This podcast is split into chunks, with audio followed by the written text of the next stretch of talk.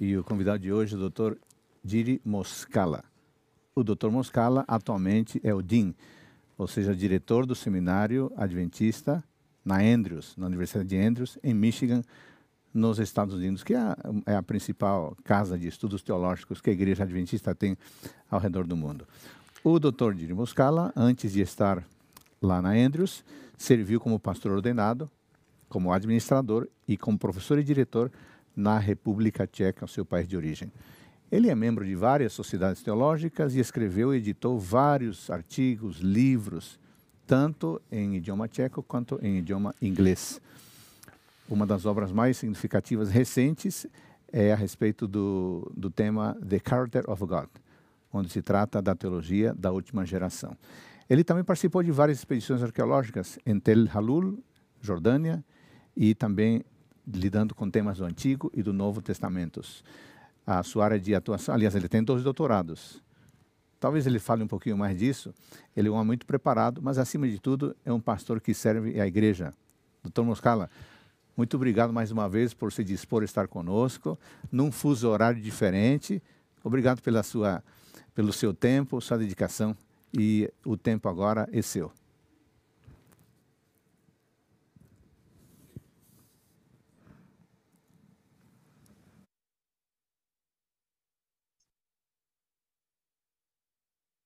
Well, bom dia, uh, amigos.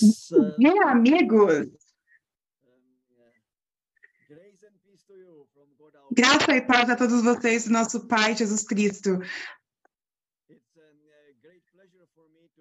É um grande prazer para mim estar com vocês e estudar a palavra de Deus contigo. E como você pode ver, o nosso tópico dessa noite será o filho do homem vindo na ou com as flores, as nuvens do céu. É uma escatologia de Daniel, capítulo 7, um, versos 13 e 14. Então, eu não sei se existe uma tradução acontecendo agora, eu não escuto, então eu espero que eu consiga ir assim. Tá tudo certo? Pastor Moscala, Dr. Moscala, can Yes. you can you present your your PowerPoint in the full version, please? And yes, we have a translation. Doutor Moscala, você Eh, poderia eh, colocar em tela cheia, por favor, We, we have o seu translation PowerPoint? uh, also E sim, in nós temos Portuguese and in tradução, Spanish. nós temos em So português you e can em go. espanhol. You can go. Então Thank você you. pode ter as, você pode falar. Ok, excelente, perfeito. Bom, eu estou aqui. Eu estou aqui durante a noite e vocês saem de manhã, mas eu espero que isso funcione muito bem. Então, vamos conversar sobre os eventos escatológicos, e especialmente uma visão específica sobre o julgamento. Então, eu gostaria de passar com você por uma coisa que a gente geralmente passa por cima, mas eu acho que é algo que precisamos é, ser mais precisos ao estudar na palavra de Deus. Aí a primeira pergunta para você é: você gosta de arte? Porque se você gosta de arte e você gosta de ir a galerias, você sabe que antes das, das imagens você precisa, em frente às, às artes, você precisa sentar para passar muito tempo entendendo o que, que o autor queria dizer. E o livro de Daniel e o livro de Apocalipse, é, eles são como sentar perante arte. Isso é arte. Não é assim, ah, assim diz o Senhor, mas é uma imagem para que você consiga discernir o que a imagem qual é a imagem que está por trás, atrás des- de todos esses cenários que são descritos no texto. Então, é, eu gostaria de dizer que o livro de Daniel, ele apresenta em cada capítulo o julgamento de Deus. E eu não vou entrar em detalhes nisso, porque vocês sabem disso, mas todo o livro de Daniel eh, significa Deus é o meu juiz, fala sobre o povo de Laodiceia, que é o povo do julgamento. Então, está em todos. Está o foco, o foco todo no julgamento. Quando você passa pela Bíblia, a- o, a- o julgamento não é perifi- peri- periférico, está no coração da mensagem. De Gênesis capítulo 3, você pode passar aí por quase que capítulo por capítulo e você vê o, cena, o cenário de julgamento. E se você passar pelas cenas de julgamento no livro de Daniel, novamente eu não vou me aprofundar nos detalhes disso, mas capítulo por capítulo existe uma apresentação do, da cena do julgamento. E então você tem também na segunda parte do livro de Daniel. Mas eu gostaria de enfatizar que o capítulo que fala mais de julgamento é Daniel capítulo 7. Que é mais elaborado, o capítulo mais elaborado sobre o julgamento celestial na Bíblia. E descreve julgamento um, antes da segunda volta de Jesus Cristo. E nós o conhecemos muito bem.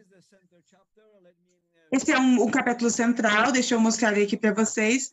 É um pouco de, de gráficos para que você consiga entender a imagem ao todo imediatamente. O capítulo 7 é uma combinação da parte aramaica do livro de Daniel e também uma nova entrada para a parte profética do livro.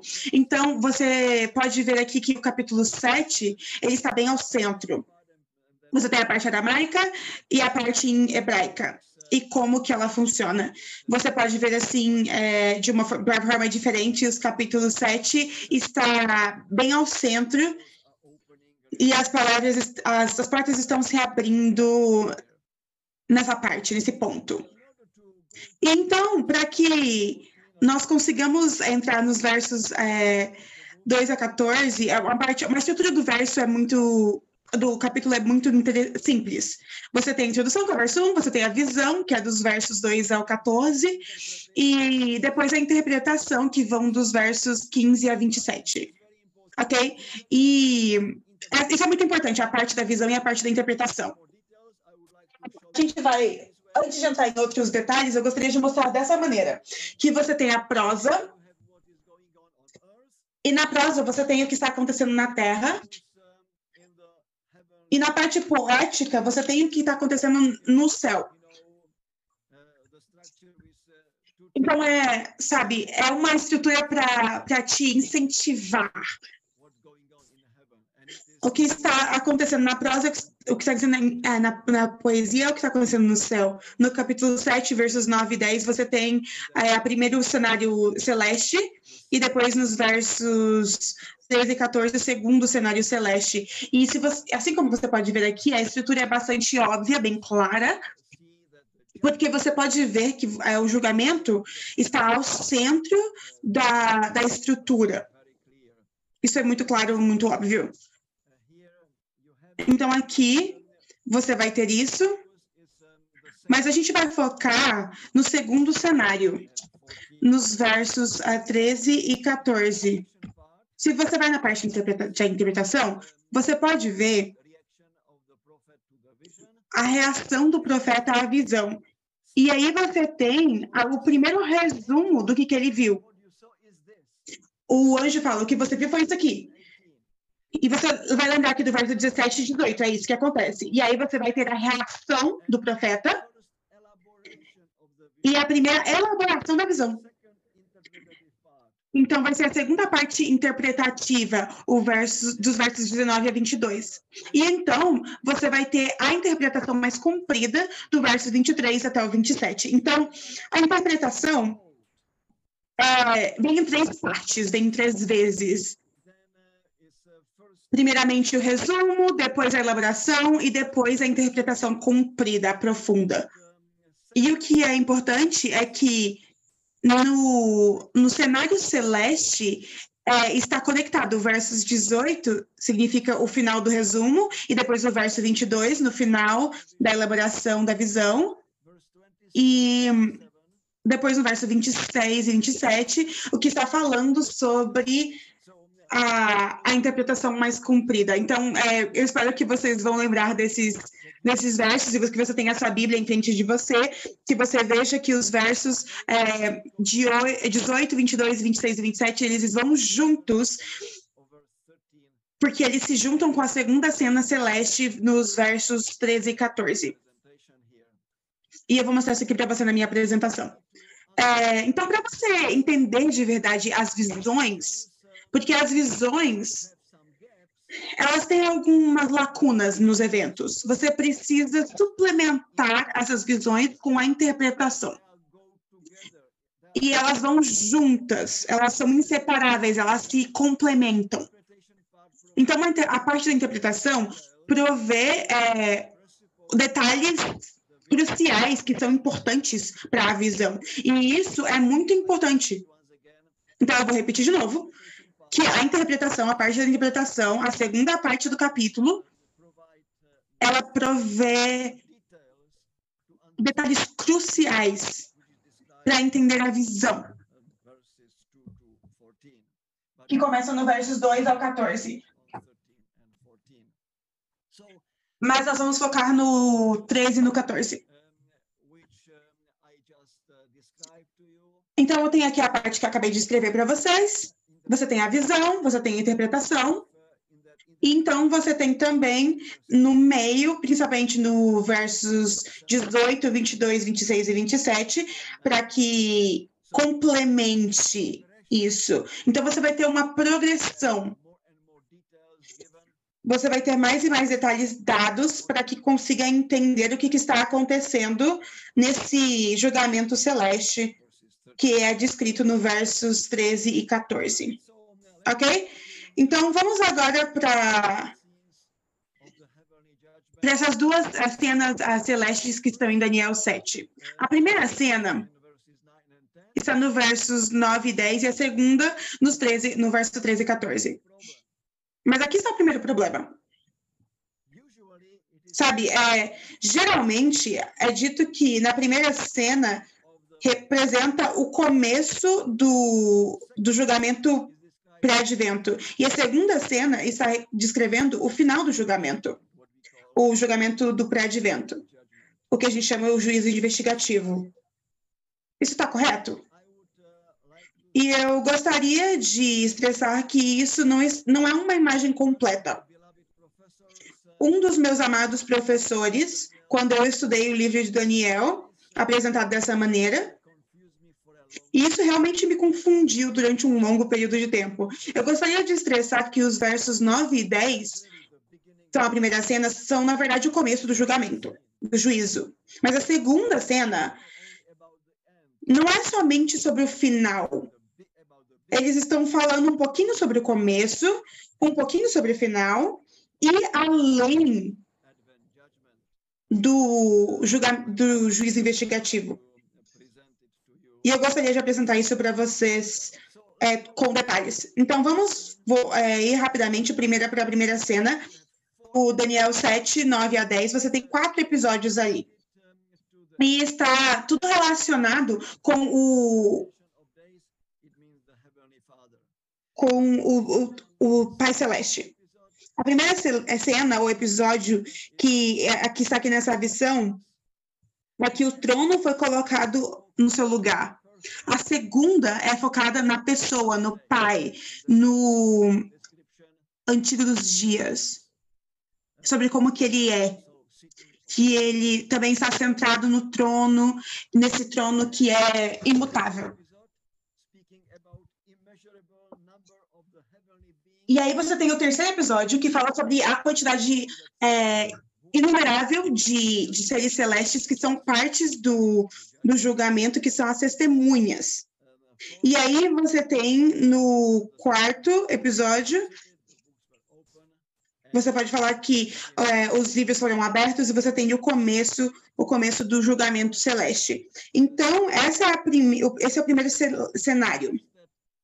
Eu gostaria de, de focar que no cenário, que no primeiro que o santo, o, que, que o mais alto não está presente, os redimidos não estão presentes. É tudo sobre o ancião de dias. E depois sobre o imensurável número de seres celestes que fazem parte do tribunal celeste mas também não fala sobre o Filho de Deus, o Filho do Homem, Jesus Cristo. Todo o foco está no ancião de dias. Então, é isso que eu gostaria. Esse é o primeiro cenário, é isso que eu gostaria de mencionar. E aí você conhece o texto, então a gente não precisa passar muito tempo nele. E claro que você pode passar o que, que o ancião de dias está fazendo. E aí você tem os versos 22, 11, é, 26, um claro, uma declaração clara que ele está é, declarando, que ele está julgando. Então, nós sabemos que o ancião de dias, ele está agora julgando, ele está presidindo sobre o julgamento, sentado em seu trono. Com isso, nós a gente pode é, ir para a segunda cena, e aqui nós vamos passar o resto do nosso tempo.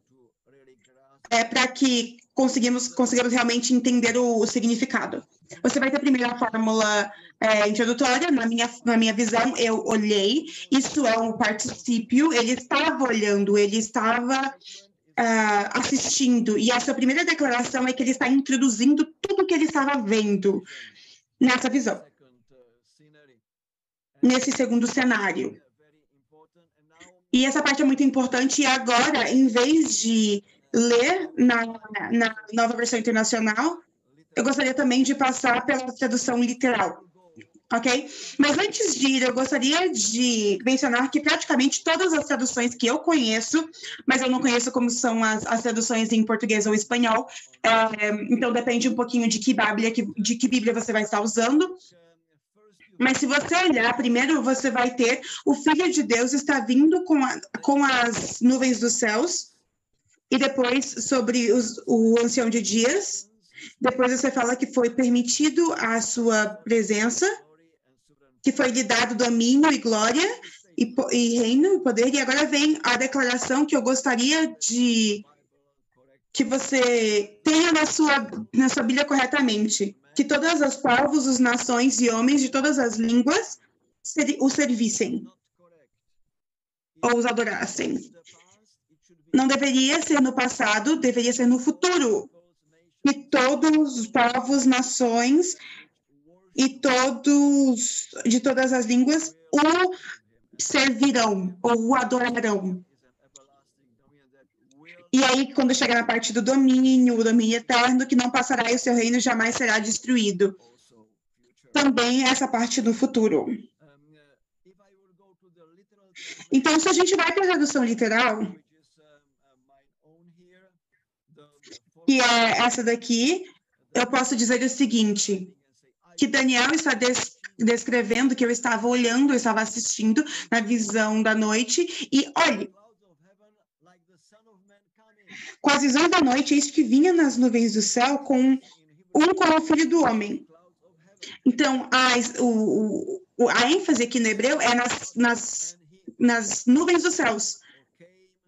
Então, ele atingiu, ou ele chegou, ele chegou perto do ancião de dias. E então, a gente tem a, o terceiro, que é, então, eles trouxeram ou os permitiram em sua presença, que é o movimento. Eles ele foi, ele, ele fez, ele foi levado à presença do ancião de, de dias. E ele foi dado, a ele foi dada autoridade e glória ao reino e o reino. E aí você tem, depois disso, todos os povos, nações e línguas o servirão, o adorarão no futuro, e que o domínio que não, não passará, que nunca acabará. E por último, e o seu reino não será destruído. Também no futuro. Então, como você pode ver, você tem depois da parte da fórmula introdutória, você tem sete declarações aqui e nós vamos passar por elas é, com muito cuidado, ok? Aqui você tem os verbos é, a gente tem as sete frases depois da, da, da introdução, que ele estava vendo, que ele estava assistindo. E que ele estava vendo, vindo que os, o filho do homem estava vindo com as, com as nuvens, ou nas nuvens. Esse vindo é um particípio. É o mesmo que, que assistindo. Então, é uma ação contínua vindo. Então, você tem os três perfeitos e três imperfeitos. No hebreu, quando a gente fala sobre o perfeito, a gente usa o, o passado, o, o tempo verbal passado, algo que aconteceu, e depois o futuro, uma coisa que ainda não foi cumprida. Então você tem o passado, que o filho do homem atingiu ou chegou perto do ancião de dias, ele foi trago para a presença de Deus e foi dada a ele a autoridade no reino de Deus, e aí você tem o futuro, de que todas as pessoas o adorarão, e que, mas que o seu reino não passará, e o seu reino jamais será destruído. Então, eu gostaria que você visse isso, porque existe o passado e existe o futuro. E algo muito importante que eu gostaria de, de enfatizar aqui para você, algo muito importante vai acontecer no meio, entre esse perfeito e o imperfeito. E a gente precisa descobrir o que, que é isso que aconteceu. Cada um desses verbos descreve um evento adicional. Não existem repetições, são adições. Uma coisa vai se adicionando à outra, de tal forma que isso traz a, a descrição. Não existem repetições, mas existem adições aos pensamentos que, prévios que foram ditos. Mas se nós temos isso, nós podemos ir para a repetição novamente. Eu gostaria que tivéssemos isso em mente. Primeiro, primeiro você tem o particípio, vindo. Adam, aí depois o perfeito, meta, uh, depois o perfeito, que era perfeito, yahav, em hebreu, e depois imperfeito, pelar, alá, e depois kabbalah três eventos no passado e três eventos no futuro. E para aqueles que conhecem hebreu ou hebraico, vocês podem ver o que, que eu vou colocando aqui, que esse perfeito está em amarelo e o imperfeito está em verde, que você pode ver. E aí o particípio está em vermelho, ok? O que está depois da, da fórmula introdutória, ok? É, então, depois a gente tem aqui, quando a gente entende a estrutura e como que o segundo cenário é descrito com os verbos no passado, no, no, imperfeito, primeiro o particípio, depois o que acontece no passado e depois o que acontece no futuro. Você pode ir a, entrar em mais detalhes. Então, eu vou repetir de novo. A primeira parte é a fórmula, eu estava olhando, eu estava vendo a visão do, da noite e olha, é uma grande surpresa. Eis que nas nuvens do céu, com um como do homem. Isso é para descrever como está vendo, é a segunda frase já. E ele dirigiu-se ao ancião de dias. E aí, e então, o fizeram chegar até ele, ou perante ele, perante o Senhor de Dias. E foi-lhe dado, então, o filho do homem, foi dado ao filho do homem é, domínio e glória e o reino. E depois, você tem três pontinhos, porque algo acontece ali, que é importante. E depois, todos os povos, nações e homens de todas as línguas o servissem, o servirão. Então, mas ninguém, nada ninguém fará algo diferente além de louvar a Deus, louvar a Cristo. O seu domínio é domínio eterno, que não passará, e o seu reino jamais será destruído. Então, esses três pontos bem ali são de importância para nós aqui agora. E você vai ver por que, que eu os coloquei ali. Então, aqui a gente tem, agora, aquela visão. E vamos passar agora para a parte da interpretação de Daniel, capítulo 7, que é o verso 15 até o verso 27. E nós vamos ficar só no versos 17, 11, para essa visão, e os versos é, 13 e 14. Se você pegar a estrutura caótica de Daniel 7, é muito interessante que bem no centro existe uma breve, um breve resumo, como eu disse para você, da interpretação, da parte de, de interpretação. E é versos 17 e 18. Então, o todo o resumo da visão está aqui em dois versos. Então, eu gostaria agora de passar por você, com você sobre a monomia. O verso 17 está em azul e os versos 18 está em verde. O primeiro é o 17. O, esses grandes animais são quatro, e são quatro reis que se levantariam da terra. É bem. Não é um quebra-cabeça bem óbvio. Na visão, os quatro animais foram descritos. Mas aí, se, presta atenção nisso aqui. Mas os santos do Altíssimo receberão o reino e o possuirão para todo sempre, sempre, para sempre, para sempre, sempre. De eternidade em eternidade. Bom, primeiramente, você tem que ficar um pouco surpreso, porque não existe nada na visão sobre os, os santos do Altíssimo. Esse termo não é usado. Em vez de santos do Altíssimo, você tem o que a gente viu antes no texto, que está falando no verso 14, todas as nações e os, os povos e todas, todas é, de todas as línguas o servirão. Então, agora, todos esses povos, essas línguas e essas nações, mas ainda mais confuso é o que vem depois. Na visão, você não tem agora que os santos do Altíssimo, você não tem isso. Esse, esse negócio da nação, do povo, eles receberam o reino. Ou que eles o possuirão para sempre e sempre. Você só tem que o filho do homem tem o reino, terá o reino, e que o reino nunca será destruído. Mas o anjo, quando está interpretando isso para Daniel, ele já está falando que, na verdade, é, o que pertencerá a Jesus, o filho do homem, recebeu, o que o filho do homem recebeu, na verdade, está dando para os santos do Altíssimo.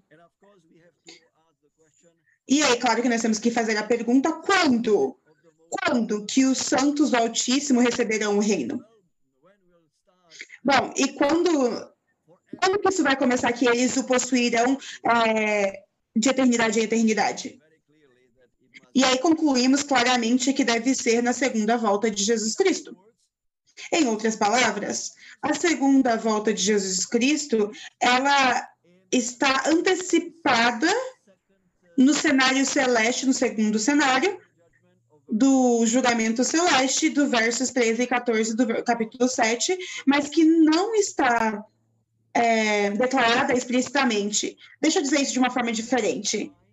Os santos do Altíssimo, mencionados no versos 8, 22, 25 e 27, você vê que estão na parte interpretativa, não na visão. São os santos do versos 21, que ainda é uma parte interpretativa, que são idênticos com todos os povos, nações e línguas, do, do verso 14. E isso E eles estão todos louvando o Filho do Homem. E claro que nós podemos dizer que todos estão uh, louvando isso, por causa da segunda volta de Jesus.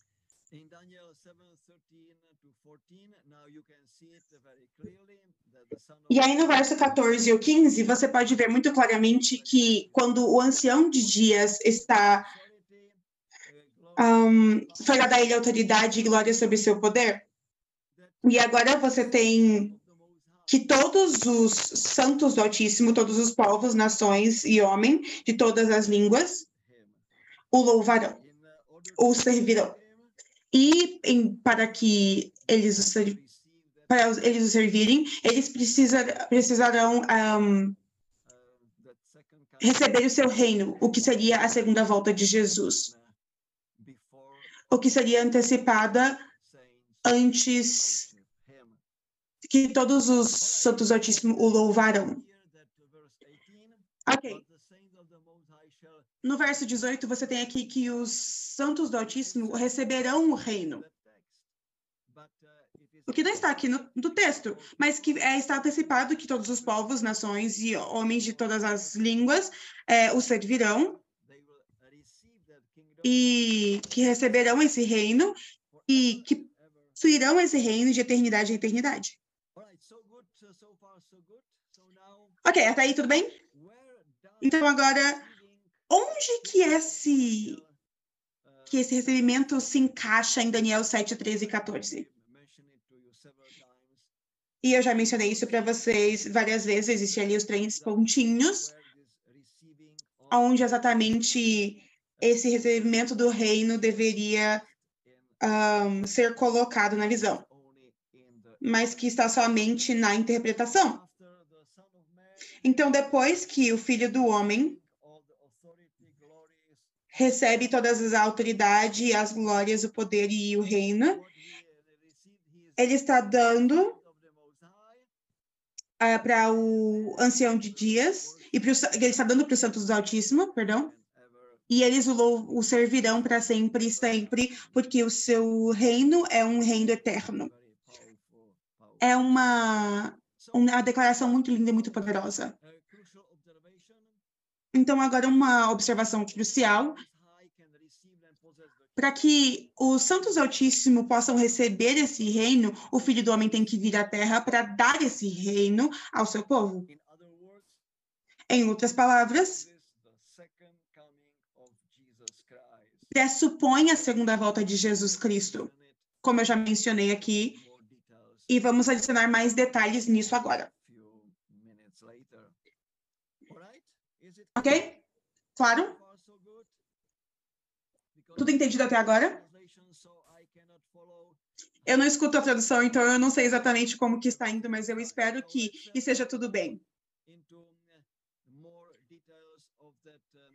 Um, então, nós vamos agora para mais detalhes é, sobre a visão so, uh, do segundo cenário do julgamento do juízo celeste. E eu coloquei aqui os três pontos que antecipam a segunda volta de Jesus Cristo. Porque os santos do Altíssimo, nesse momento, estão recebendo o reino de Jesus, que o que recebeu no céu antes de descer à terra. Então, agora alguns pensamentos sobre a identificação do Filho do Homem. Eu entendo que todos nós sabemos que isso é Jesus Cristo, que eu sou o Filho do Homem é Jesus Cristo, mas existem três detalhes importantes nessa descrição. Um, e eu vou dizer logo que o Filho do Homem, além de ser humano, como você sabe, Jesus Cristo foi levado daqui de Daniel 7, o título mais importante para si mesmo, que ele gostava de repetir e repetir o tempo todo, que é o Filho do Homem. O Filho do Homem, o Filho do Homem. Isso vem daqui, do livro de Daniel, capítulo 7, verso 13. Ele é o Filho do Homem. Mas o Filho do Homem não é somente humano, mas também divino, uma pessoa divina. E três indicadores que você tem disso. O primeiro é que a sua volta, que ele vem é, sobre as nuvens do céu. No Velho Testamento, somente Deus cavalga ou vem nas, nas nuvens. Você tem diferentes textos aqui, como você pode ver, eu não vou passar pelos detalhes, mas nos é, Salmos 104, verso 3, fala que ele faz de, das nuvens suas, sua carruagem. E em Isaías 19, 1, diz, é, olhe, o Senhor está vindo nas nuvens. As nuvens simbolizam a presença de Deus no, no Velho Testamento. Então, essa declaração de que o Filho do Homem está vindo que está vindo com ou nas nuvens de, do céu é uma, uma clara primeira indicação para o leitor de que, isso não, de que essa pessoa não é somente um ser humano, mas divino, que é uma pessoa divina. Porque é um cenário divino. Então, essa figura que está vindo é divina, mas é, em aparência física parece um humano. Em adição a isso, nós temos também duas características adicionais à sua característica é, divina. E ele, porque eles não estão tá somente vindo nas nuvens, mas ele também é o objeto de, de, de adoração. Ele é uma pessoa que está sendo adorada. E de acordo com a Bíblia, a gente só pode adorar a Deus. E depois o terceiro indicador dessa divindade é que ele tem um reino e que esse reino é eterno. Então, a identidade do filho do homem é muito clara, correto? Ele é um humano, mas ele é celeste e também divino, a, além de ser humano. Então, você tem duas pessoas divinas, o ancião de dias e o filho do homem. Agora, claro, é, o filho do homem está vindo nas nuvens ele está vindo, e esse é um fenômeno interessante porque é um verbo no particípio, ele está vindo, algo que é em geral, que, que significa movimento, que significa o movimento do filho do homem. E claro que vindo pressupõe uma duração, porque é no particípio, então pressupõe que existe uma duração, um processo, e é um processo em continuação do movimento. Então, isso é muito interessante, uma descrição muito interessante desse particípio.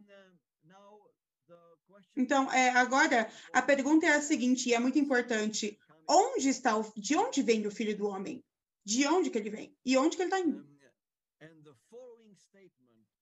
E o, a declaração seguinte é clara. Porque depois de dizer, e eis que vinha com as nuvens do céu como um filho de homem, é dito muito precisamente que ele está vindo para dirigir-se ao ancião de dias. Lembre-se que esse agora é o segundo cenário celeste. No primeiro cenário, o filho do homem não estava presente, era tudo sobre o ancião de dias. Então, agora é muito importante mostrar que no cenário celeste, onde está o ancião de dias, que está presidindo o julgamento. Existem também os, os seres celestes, que agora, no segundo cenário, o filho do homem também está vindo. E quando ele está vindo, ele está dirigindo-se ao ancião de dias. Então, essa é uma descrição muito clara de que a volta, de que essa vinda dele, existe, é importante a presença no Ancião de Dias para dirigir-se. Ele veio, ele veio para dirigir-se ao Ancião de Dias. Aí a gente pode fazer a pergunta: o que, que eles estão fazendo? E a resposta é muito óbvia: é, eles estão julgando juntos. Mas deixa que eu repite para você que os três verbos no perfeito estão falando sobre Deus no céu, e eu vou voltar aqui agora para você dar uma olhada, que ele dirigiu-se ao ancião de dias. No segundo, eles trouxeram o filho do homem à presença do ancião de dias. Deixa eu dizer aqui novamente que foi muito especial, uma procissão muito especial e triunfante, que ele dirigiu-se, que ele foi dirigir. E aí tem, existe um outro evento, ele veio e existiam outras atividades acontecendo, e depois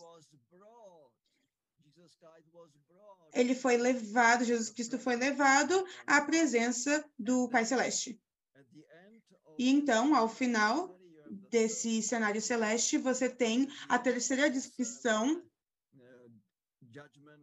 no final desse julgamento, quando tudo acabou, Jesus e ao Filho do Homem foi dado a ele autoridade, glória, é, poder e, e o reino.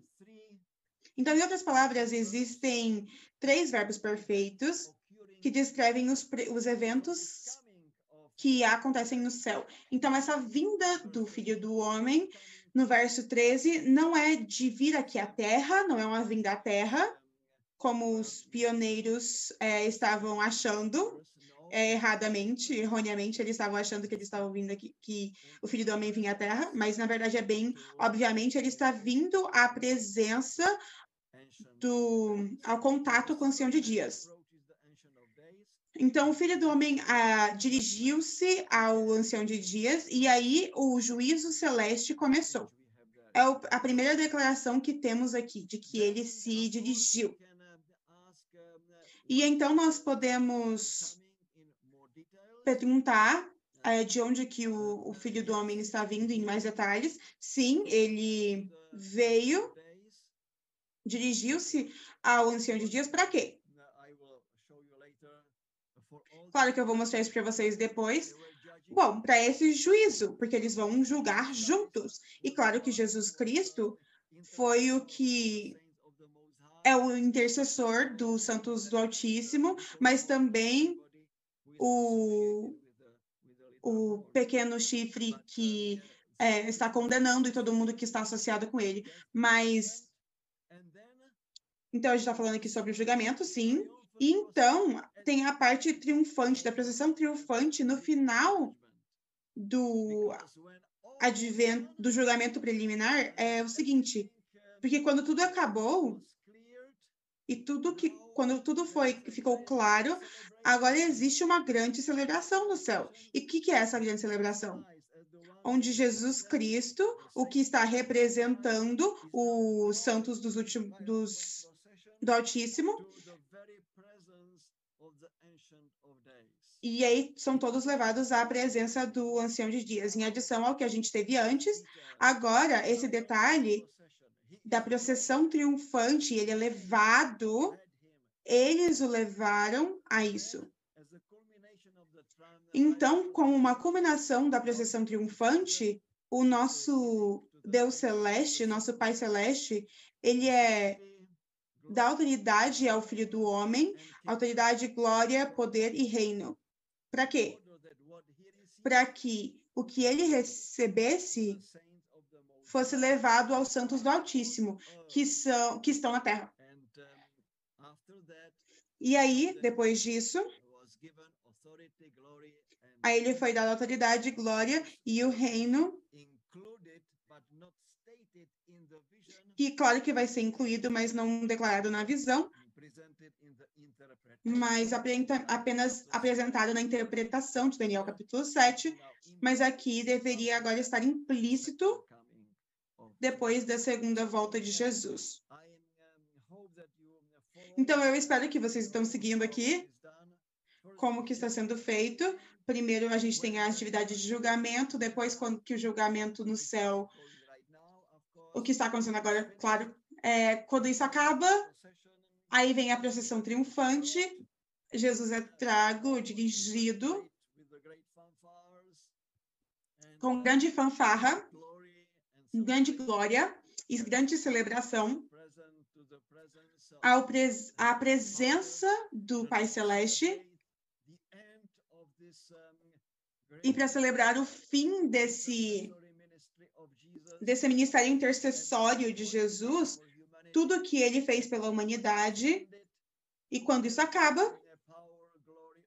todo poder, glória, autoridade e reino é dado a Jesus, e quando ele está recebendo isso, ele pode então descer, vir à terra, para dar aos santos do Altíssimo, que irão então louvá-lo para sempre, servi-lo para sempre.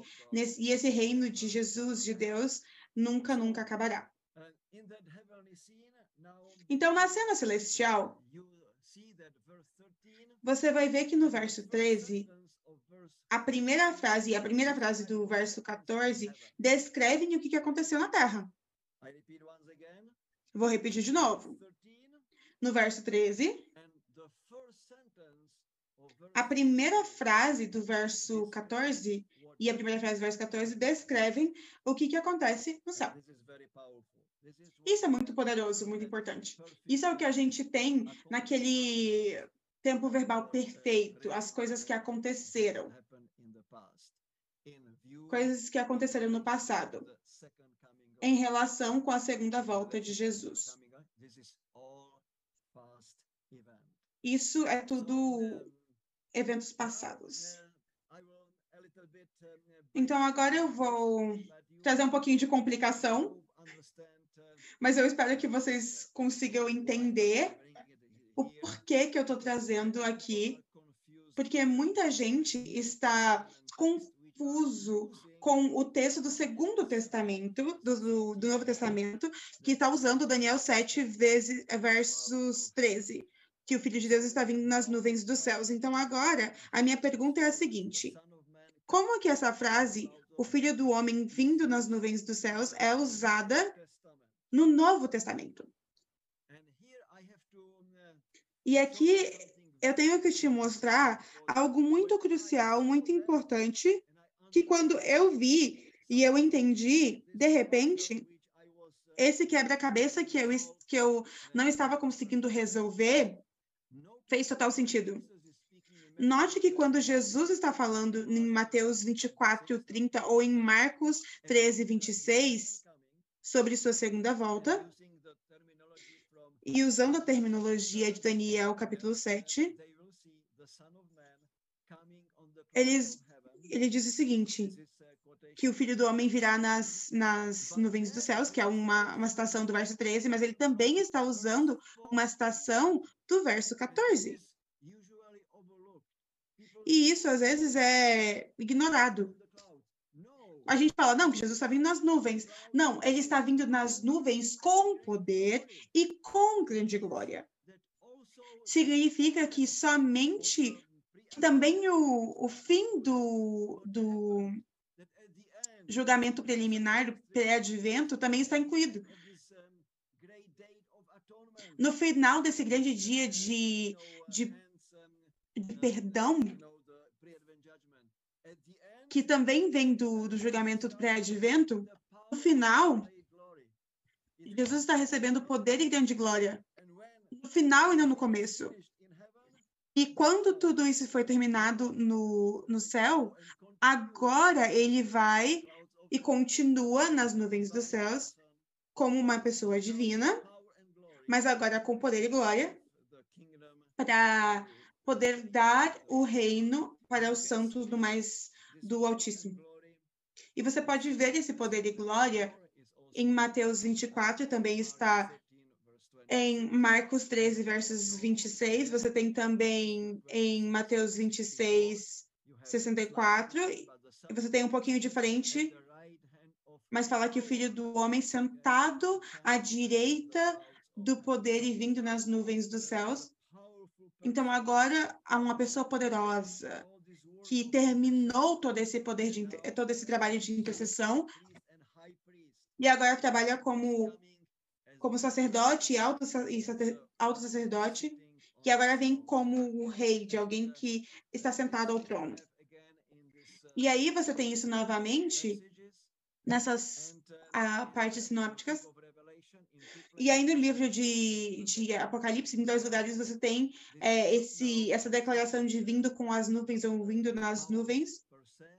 Em Apocalipse, não tem a parte do poder, mas fala que está vindo para nos dar a, a, recompensa. Então é muito claro que agora está também inclusa a glória, o poder e o reino de Deus, trazendo a final execução do julgamento. Então, todos os seis textos no Novo Testamento, se você os colocar juntos, claramente falam da segunda volta de Jesus, mas dessa vinda nas nuvens com poder é, é a segunda volta de Jesus.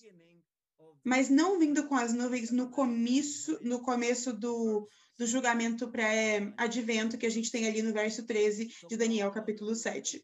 Então, agora, para tornar isso bastante claro, eu gostaria de dizer que esse novo essas passagens do Novo Testamento falam sobre a segunda volta de Jesus e eles citam Daniel 7,13 e, e eu tenho que enfatizar isso, porque todos os comentaristas que eu vi até hoje, até no, no Adventismo, eles sempre citam o Novo Testamento, as passagens 7 13. Mas isso não está correto. Eles citam é, Daniel 7, 13 e 14. É aquela frase sobre o filho do homem. No final do, do julgamento pré-advento, antes de vir à terra, ele está recebendo o poder, a glória, a autoridade e o reino. Então, é o verso 13 e 14 que são refletidos no Novo, nas passagens do Novo Testamento, aqui, que estávamos vendo antes. Então, agora, essa descrição. Então, em outras palavras, nós temos agora. Será que a segunda vinda de Jesus está no contexto de Daniel 13, 7, 13? Jesus que está vindo nas nuvens para dirigir-se ao ancião de dias. Será que essa seria a segunda vinda de Jesus? Não, a resposta é não. Isso não é o que está acontecendo. Isso é Daniel 7,13. Mas agora, a segunda pergunta é: a segunda vinda de Jesus está no contexto de Daniel 7,13 e 14? E aí você vai ter que ser bem cuidadoso com como que você interpreta isso, claro. E aí sim, claro, depois do primeiro cenário no céu, e quando ele recebeu tudo, incluindo o poder e a autoridade, então, e fica implícito no versos 13 e 14, que isso vai estar culminando na segunda volta de Jesus. Então, agora é uma vinda inclusiva, bem inclusiva. Essa vinda inclui a sequência de tanto ao ancião de dias quanto à terra. Então a gente tem esse foco no filho do homem, e aí você tem o filho do homem vindo ao ancião de dias nas nuvens ou com as nuvens do céu. E aí com autoridade, domínio do reino que foi dado a ele. E essa combinação agora que temos com as consequências. E as consequências são as seguintes: ele presenteia o reino aos santos do Altíssimo, eles o recebem, eles o servirão, o louvarão, e o seu reino será eterno. Então, quando você vê sob essa perspectiva, você sabe que entre Diante das consequências, elas devem ser inclusas a segunda volta de Jesus, como implícito no versos 18, 22 e depois o verso 27 do capítulo 7.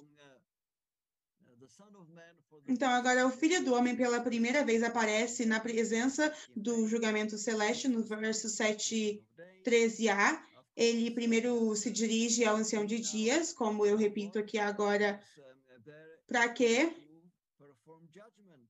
Ele está lá, eles estão lá para julgar juntos. Está no capítulo todo que eles estão agora julgando juntos. E até os estudiosos que não são adventistas, como Crispin Fletcher Lewis, estão falando que Daniel 7,13 onde fala sobre vindo nas nuvens do céu. No verso 13, eu repito.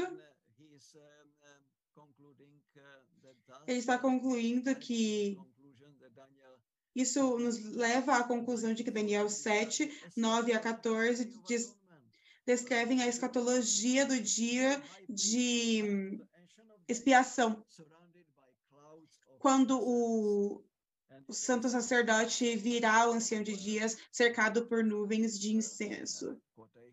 E eu tirei da página 186 essa citação.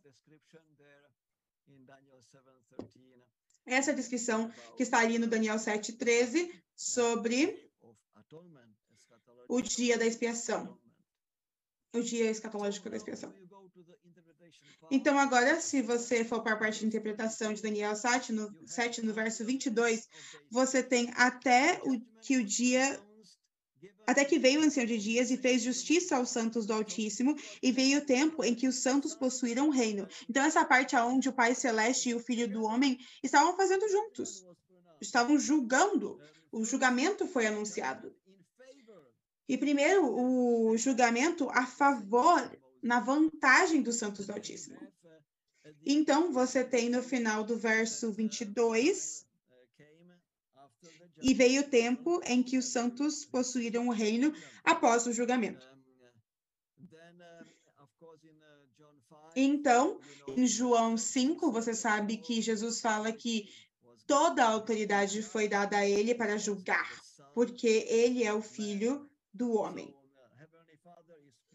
Então, o Pai Celeste está presidindo sobre o juízo celeste, mas Jesus faz parte do julgamento porque ele é o nosso intercessor, ele é o nosso representante da, da raça humana perante o Pai Celeste nesse julgamento celeste. E aí você também tem somente, não tem somente julgamento positivo, mas também negativo, porque no verso 26 é, diz o seguinte: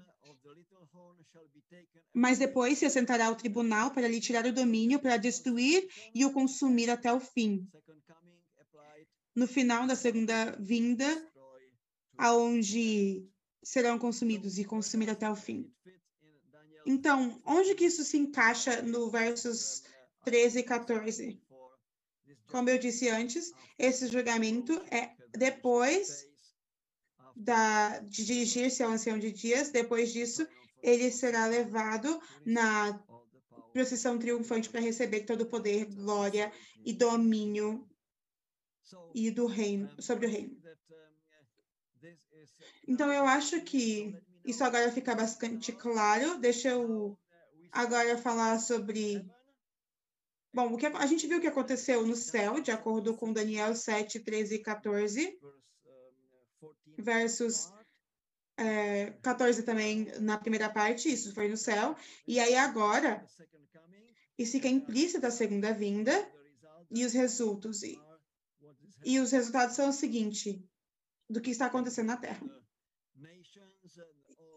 E aí você tem as nações e todos os povos, e povos de todas as línguas o louvarão, o servirão, o Filho do Homem.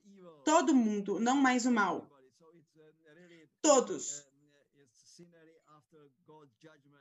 Então, esse é o cenário depois do julgamento celeste e da aniquilação dos ímpios. Que todos louvarão agora a Jesus Cristo. E novamente a descrição de que o seu domínio nunca passará e nunca será destruído. Então, no contexto da visão de Daniel 7, quando você vai à interpretação, na parte da interpretação é muito claro, no verso 26, você vê que tudo será destruído na segunda volta e depois, segunda vinda de Jesus. E aí depois você tem essa parte do reino, que o reino será eterno e que esse reino será entregue a eles. E aí, no verso 27, você tem essa parte importante: o reino e o domínio e a majestade dos reinos debaixo de todo o céu serão dados ao povo dos santos do Altíssimo, e seu reino será o reino eterno, e todos os domínios o servirão e lhe obedecerão. E aí fica bem claro que o seu reino será eterno, e todos o servirão e, obede e o obedecerão. E onde que isso se encaixa em Daniel 7, 13 e 14? Obviamente, como a gente já mencionou, é depois da cena celeste, onde antes deles o servirem e o louvarem, quando ele está recebendo todo o poder e a glória, então você tem a segunda parte do verso 27, que fala sobre esse reino eterno, e é por isso eu coloquei os segundos, é, o, o segundo a segunda marcação de três pontos. Então, a gente fala sobre o que ele recebeu na cena celeste, depois de todos, depois desse longo período de tempo, trabalhando pela salvação da humanidade, não somente morrendo por eles, mas fazendo a intercessão e trazendo a final solução do problema do pecado. E então, depois do julgamento, que o julgamento está terminado no, no céu, ele recebe o reino, e agora, como representante dos santos do Altíssimo, ele virá e presente presenteará os, esse reino aos santos do Altíssimo, o que é algo muito poderoso, muito bonito. Isso se encaixa muito lindamente com os versos aqui que eu mencionei para você. E porque o nosso tempo está acabando, eu não vou me aprofundar na parte da, da repetição. A volta, de, a vinda de Cristo é uma sequência de eventos. Ele é, é uma, um evento contínuo. Eventos que acontecerão no céu. E quando isso acabar, ele está vindo à Terra, ele virá à Terra para presentear todas essas belas coisas que ele recebeu aos santos do Altíssimo. Glória, aleluia a Deus por isso. Então, a volta de Jesus. E agora eu vou resumir aqui somente o que, que é explícito e o que, que é implícito na parte da visão, dos versos 13 e 14. Um, resumidamente, o foco está em dois eventos principais. Primeiramente, significa que o Filho do Homem é, se movimenta no, no céu, e quando ele se encontrou com o ancião de dias, ele se encontra para julgar, isso é, é um, um significado muito explícito, muito claro, e aí significa que depois disso, o Filho do Homem é dirigido ao planeta Terra, não mais ao ancião de dias, ao Pai Celeste, mas agora para o planeta Terra na segunda volta de Cristo, segunda vinda de Cristo, para entregar isso ao seu povo. Isso não é explícito, isso no caso está implícito, significando que está na visão sobre o, o céu. Então, deixa eu resumir dessa maneira. Os tempos verbais revelam o tempo que esses diferentes eventos acontecem, indo do resumo contínuo de ação do vindo e da descrição dos detalhes do que é o, o vir, o vindo, do filho do homem, o que, que isso significa. Então, finalmente, apontando para o futuro. O particípio, ele expressa, ele enfatiza a presença da ação do Filho do Homem, principalmente a vinda dele com as nuvens dos céus. E primeiro o ancião de dias, e então ele é levado à presença do ancião de dias, e depois ele recebe todo o domínio, a glória e o reino. Então, o texto bíblico se transforma, se vira para o futuro, para os eventos futuros, e então, com a segurança e a certeza, proclama os resultados finais, que todos todos as, os povos, nações e línguas servirão ao Filho do Homem. O seu domínio e seu reino é eterno e nunca passará. E o seu reino será é, eterno e nunca será destruído. Então, entre o passado e o futuro, está a magnífica antecipação do Filho do Homem que está vindo com as nuvens do céu em sua glória e com os anjos ao planeta Terra na, na sua segunda vinda para dar o reino eterno aos santos do Altíssimo, e eles o servirão para sempre e sempre. E isso é uma grande combinação do que temos em Daniel capítulo 7, com também o, novo, o texto do Novo Testamento. Então você vê que Daniel 7,13 ele engloba uma grande é, quantidade de tempo, desde o julgamento do pré-advento até o final desse julgamento, a segunda vinda de Jesus, até a, toda a eternidade, onde todos o servirão. E o servirão somente. E a nossa interpretação do cenário do fim do milênio tudo está lá. Inclusive o resumo. No verso do, do Daniel 7. Então, agora, é, eu vou resumir aqui com o texto bíblico. Aqui você pode ver, em amarelo, que é literalmente o que a gente tem em Daniel versos 7, versos 14 e 13 e 14, está em amarelo, e então o que a gente tem em verde é a minha interpretação de que a gente não consegue entender que a primeira parte está acontecendo no céu e a segunda parte é o que está acontecendo depois da segunda vinda de Jesus, ou durante a segunda vinda de Jesus. E o que você tem E aí o que você tem é o que eu coloquei de outros versos do capítulo 7 nessa passagem e o que você você pode ver que isso flui entre uma coisa e outra. Eu vou tentar adiantar isso de uma forma que faça sentido para você. Você pode ver que Daniel diz: Eu vi, e perante mim havia o filho do homem. Venha comigo.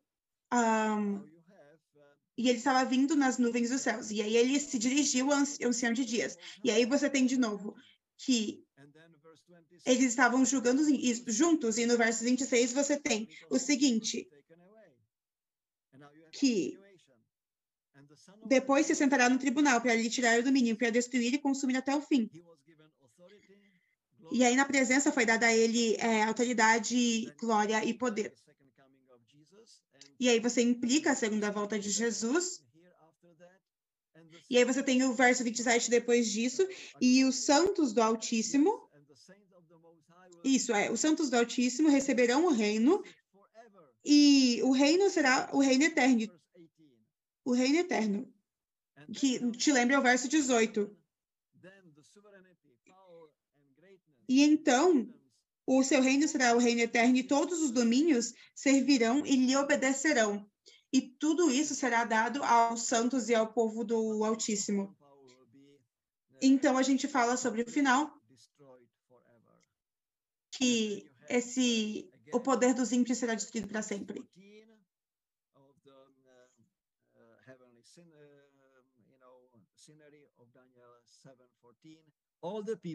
E aí, o cenário de Daniel 7,14, você tem o seguinte: que foi lhe dado domínio e glória e o reino para os povos e nações, e todas as línguas o, servi o servirão, e o seu domínio e domínio eterno, que não passará, e o seu reino jamais será destruído. Então, nós vamos ao verso 27. O seu reino, o reino do Filho do Homem, o reino eterno, e todos o servirão e o obedecerão. O que eu descrevi agora da perspectiva bíblica, eu gostaria agora de confirmar uh, por Ellen White. No Grande Conflito, na página 480, ela diz, ela está falando sobre isso, e primeiro, quando eu estava lendo, eu não estava conseguindo entender.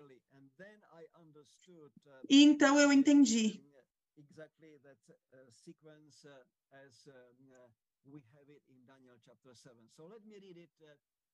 E aí, isso faz relação com Daniel 7. Deixa eu ler do Grande Conflito, parte, a página 480. A vinda de Cristo aqui descrita não é sua segunda volta à Terra. Sua segunda vinda à Terra. Ela está falando sobre Daniel, capítulo 7, versos, verso 13. Verso 13, tá? Vindo nas nuvens ao ancião de dias. Então, a vinda de Cristo aqui não é a segunda vinda à Terra. Ele vem até o ancião de dias no céu para receber o quê? Para receber o quê?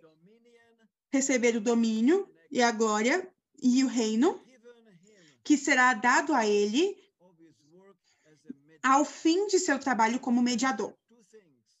Então você tem aqui duas coisas. A vinda de Cristo que não é a segunda vinda de Cristo, que é a sua vinda até o ancião de dias, onde ele receberá o domínio, a glória e o reino. Então, essa vinda é o começo do julgamento. E aí ele vem para conseguir receber o final do julgamento, que será dado a ele ao final de seu trabalho como mediador. Esse é o final do, do julgamento preliminar. Então, a gente lê sobre o final. É nessa vinda e não na segunda vinda à Terra que foi dito em profecia que, se, que acontecerá na terminação dos 2.300 dias em 1844. Então, você vê que a terminação das dos 2.300 é, dias, manhãs e, e noites é, começa no verso 13, em 1844, é o começo do julgamento, quando eles começam a se unir. Quando eles começam a se unir com essa fase final do ministério de Jesus, o que chamamos o dia da expiação. Então, essa é, é, o final, a terminação dos 2.300 dias em 1844.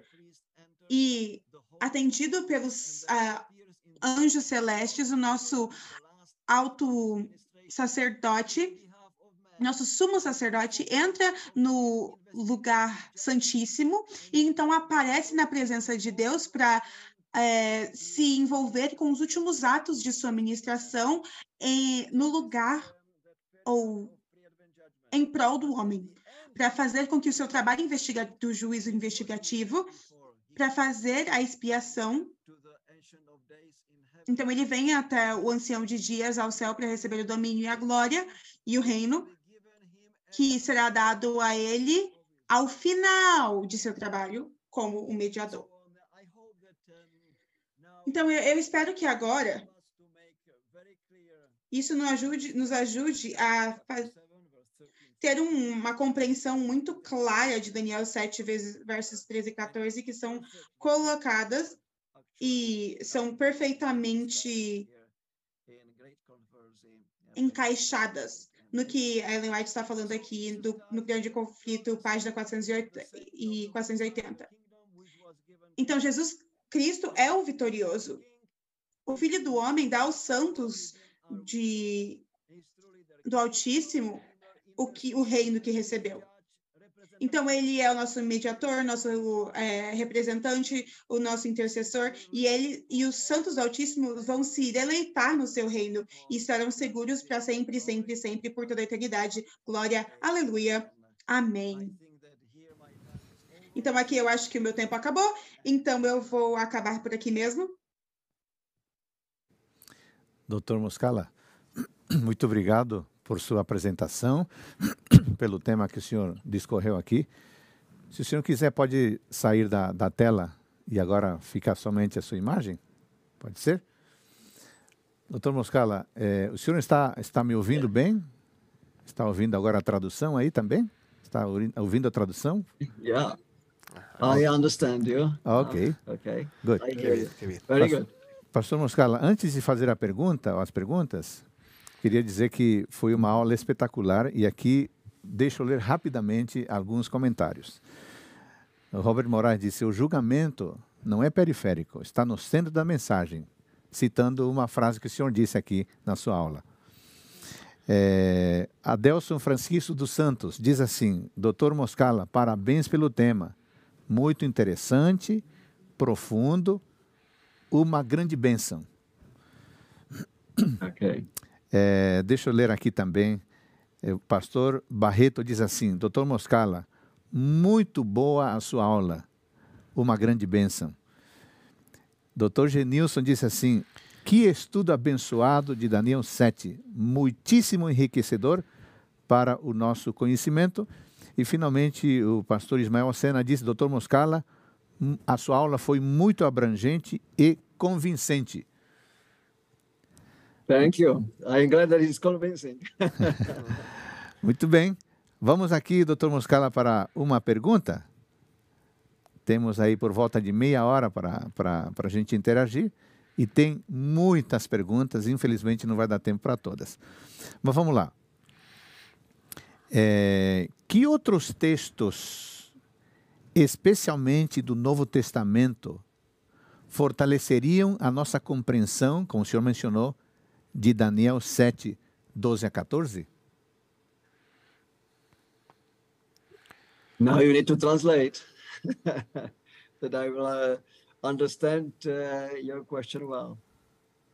So far it was without translation, so I was uh, Uh, are you receiving the translation or not? Not yet. No, I did not receive translation, but I was guessing what you were saying so far. Well, but Well, I, I, I, I, can, your question, I can- uh, I can read. I, the, I, so far, I uh, can can read. you- you- I can read the, the, the, the question in English. Okay, yes, please uh, go ahead because I, I do not receive uh, English translation. it's fine. Okay, what other text, especially in the New Testament, give strength to our understanding of E Daniel? outro texto é, nesse of Novo Daniel's, Testamento, uh, the text that you use in, the, in your presentation especialmente today. no Novo Testamento, fortalecem a nossa compreensão de Daniel 7, 12 e 14 sobre essa tradução, essa... Que outros textos? Bom, é, os textos que tem esse, o Filho do Homem vindo nas nuvens, é isso? Yes.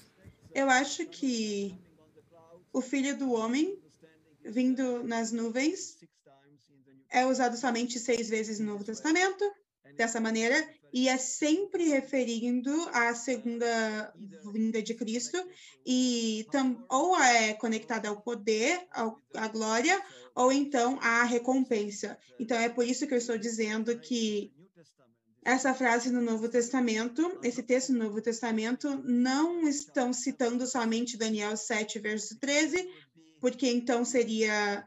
Eles estariam falando não pela segunda vida, mas pelo, pelo julgamento preventivo ou preliminar. Mas essa citação é de Daniel 7, versos 13 e 14, e precisamos ter ahm, essas frases juntas, do contrário, não faz sentido. Muito bem, doutor Moscala, muito obrigado. Será que agora você está ouvindo a, a tradução? No, I do not hear any any translation. Well, so I can read the. uh, But the- you you are capable to to translate. Não, mas eu não consigo a interpretação. Ah, mas você consegue inter- traduzir para mim, então ok, eu acredito ok. que você consegue fazer os dois. Um, ok, So let me read the, the uh, another question, Dr. então me Moscala. deixe ler outra pergunta aqui, Dr. Mascala. The description of the Son of, son of descrição Man in the do Filho verses do Homem 13 and 14 No verso referring 13 to the e beginning 14, of the está se ministry of referindo Jesus ao in the heavenly começo sanctuary do in ministério de Jesus no 1844, santuário celestial em or it 1844, refers to the Ou finishing part se as the refere à fase de conclusion, conclusão, as we como see visto in Matthew é, chapter em uh, Mateus 25, 25, verse 31 to versos 40, 31 uh, 46. a 46. Um, uh, there is um, uh, the question. Um, a resposta para essa pergunta é sim. Não é um ou outro. A primeira frase, que está no verso 13, um, uh, uh, Son of Man is que está sobre a vinda do, do Filho do Homem, que ele está vindo ao ancião de dias. Esse é o começo do julgamento pré-advento. Então, significa que isso é em 1844. Mas Daniel está implica- implicando a atividade do, do julgamento, e aí existe a processão de receber a glória, poder, autoridade e reino. Isso é ao final do julgamento pré-advento. Então, ambas as coisas são implícitas no versos 13 e na segunda parte do verso 14. Mas então, na segunda parte do verso 14, da segunda frase em, em diante, você tem o que, que acontece depois da segunda volta de Jesus. Thank you, Dr. Dr. Moscala. Muito obrigado, Dr. Mascala. So I think that you you are hearing Então, just eu the, gostaria de. just me, Eu acho que você me, está right? escutando somente a mim, correto? Sim, Ok. somente a você. Bom, eu vou Mas eu isso é vou fazer suficiente primeiro a pergunta em português e depois eu Ah, vou tentar traduzir para ele aqui ah, em inglês. Dr. Moscala, I will read uh, first in Portuguese, after that in English, ok? Okay, okay, okay. Na versão em português, amigos, a pergunta aqui é a seguinte: na versão em português, diz que o filho do homem foi conduzido à presença do ancião de dias. E a, a pergunta é: quem seriam estes seres que conduziram o filho do homem? So, uh, Dr. Moscala, in the Portuguese version, says that says that the Son of Man was conducted to the presence of the Ancient o of Filho do Homem Days. foi The question is, presença do Ancião de who are the beings A that é, quem conduct the seriam Son of, of Man que in this verse? conduziram o Filho do Homem? Nesse verso? É uma pergunta excelente. O texto não está dizendo isso. Ahm, o texto só está mente diz- li- dizendo literalmente que eles o levaram, Yeah. que o dirigiram, o Filho do Homem, antes ou perante o Ancião de Dias. Então, esse eles a gente não consegue saber, mas conseguimos antecipar que aqueles que estão sentados ao trono no julgamento celestial, de acordo com o verso 9 e 10 do, da do primeiro cenário celeste, que ao final, quando eles terminam tudo, quando eles veem as evidências, quando eles veem que como o filho do homem, é, o que ele foi para a humanidade, o que, que ele fez pela humanidade, como que ele fez tudo para salvar cada indivíduo, que não somente ele morreu por eles, mas que fez o ministério intercessor por eles e que fez todo o possível para salvá-los. Então também traz a última parte sobre a final solução do problema do mal, quando tudo está agora apresentado, então provavelmente aque- a gente pode dizer que aqueles que estavam sentados, assentados ali, eles correm até Jesus. E o levantam, o elevam. E, os, e o levam em procissão triunfante, em uma procissão triunfal e vitoriosa, à presença do ancião de dias e ao, ao que seria o Pai Celeste, em grande celebração ao que, que acontece para a salvação da humanidade. E não somente a salvação da humanidade, mas também a salvação de todo o cosmos. Porque nós sabemos que a nossa salvação e a segurança de todo o universo, ela está toda conectada com a, a cruz de Jesus.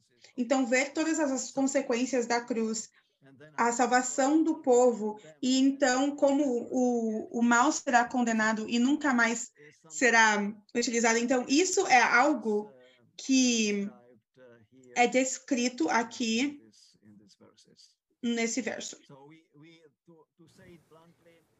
Então, para ser um, claro, a gente não sabe, mas conseguimos um, antecipar e conseguimos imaginar que essa grande celebração ao final do julgamento de advento. Thank you, Dr. Moscala. Uh, I will Muito say, obrigada, Dr. Mascala. I will talk first in Portuguese, after that I will translate. Eu falarei Pa- primeiro O pastor Antônio Marcos disse: muito interessante notar que toda a fundamentação foi bíblica. E após estarmos fundamentados na palavra, o Dr. Moscala mostrou que Ellen White já corroborara com essa interpretação.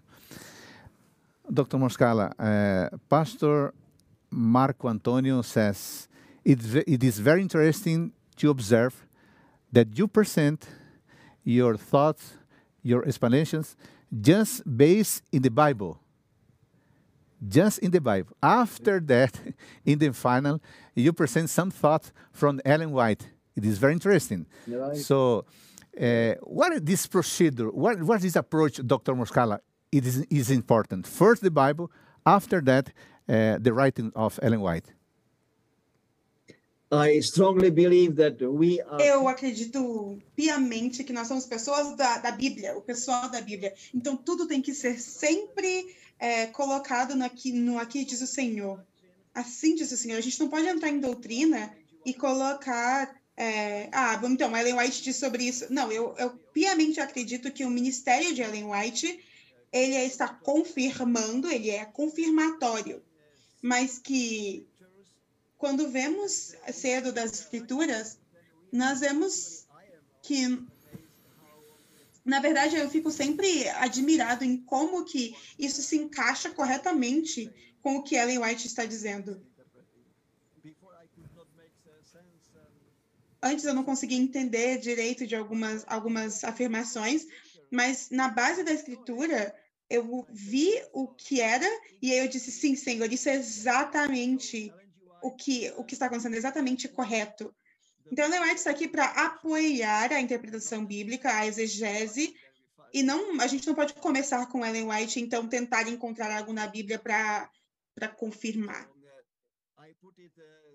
Então, eu coloquei lá é, o grande conflito é, na página 480, porque porque na verdade é uma linda confirmação, a afirmação do que podemos ver no texto bíblico. Se colocamos visão e interpretação da visão, tudo junto, e ver também é, o que acontece, as, as previsões do Novo Testamento.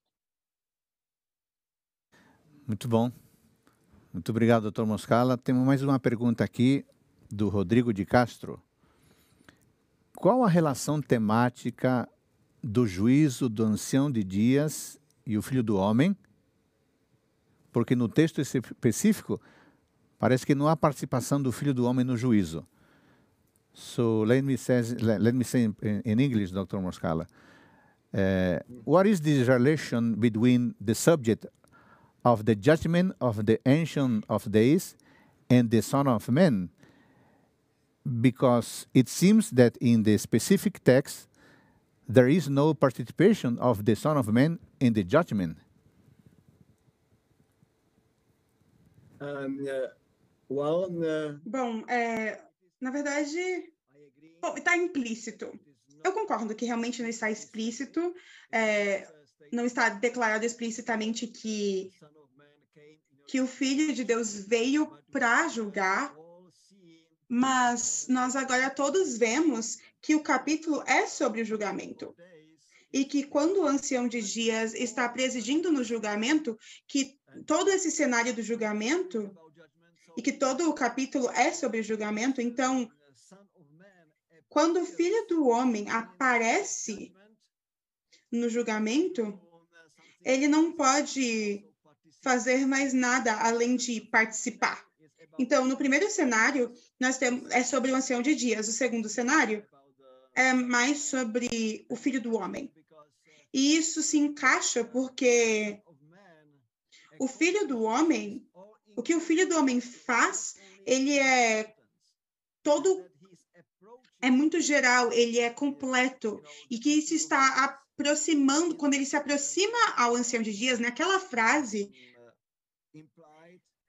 é, que fica implícito que ele está se aproximando, sendo dirigido ao ancião do, de dias para julgar junto com ele.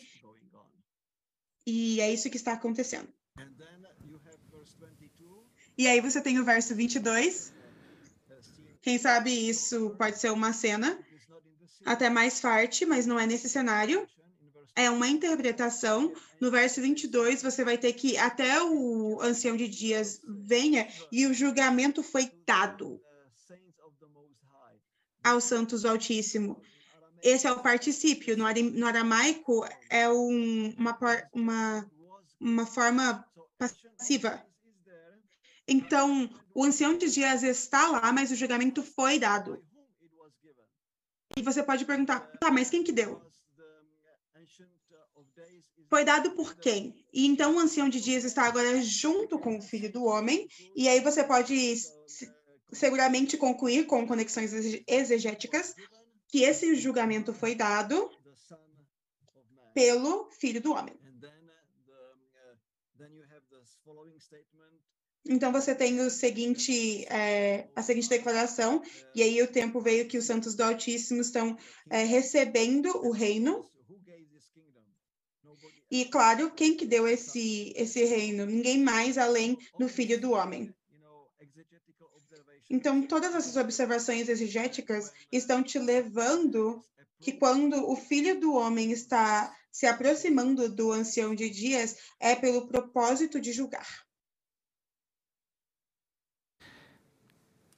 Thank you, Dr. Moscala. Muito We- obrigado, Dr. just Dr. one or more, two questions. Uh, Eu acho que more, existem one or two uma ou questions. duas mais É, perguntas. Deixe-me ler aqui em, em português. É, primeiro, os cristãos no tempo apostólico compreenderam a relação entre a, a expressão filho do homem usada nos evangelhos e também no livro de Daniel? So let me say in English. Dr. Moscala, the Christians in the apostolic time understood the relationship between the expression Son of God used both in the Gospels and in the book of Daniel.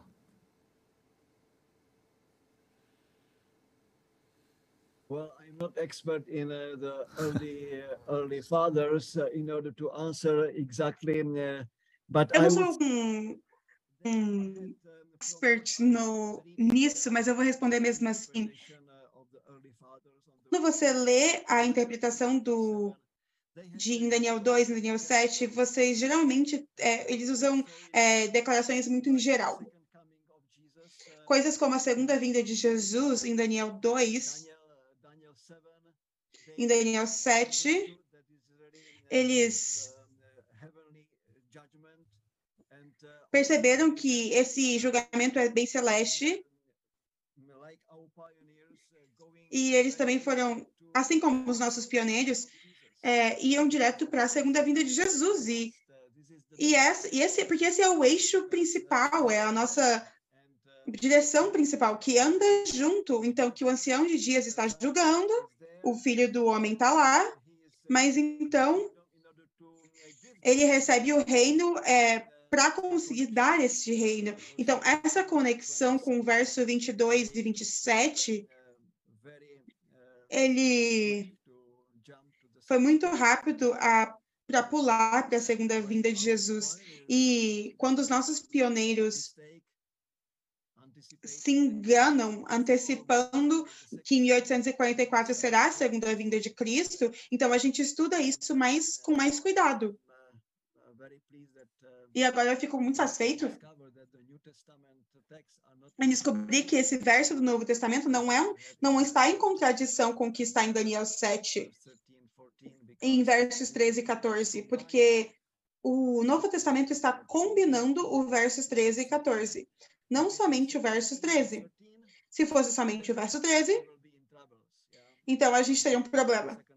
Porque então seria a segunda volta de Jesus, a segunda vinda de Jesus, mas não é a segunda vinda, é a, a vinda celeste ao ancião de dias. E somente quando você junta isso com o capítulo 14, que ele recebe o reino, e aí no final do julgamento, é, ele recebe esse poder, a glória e o reino.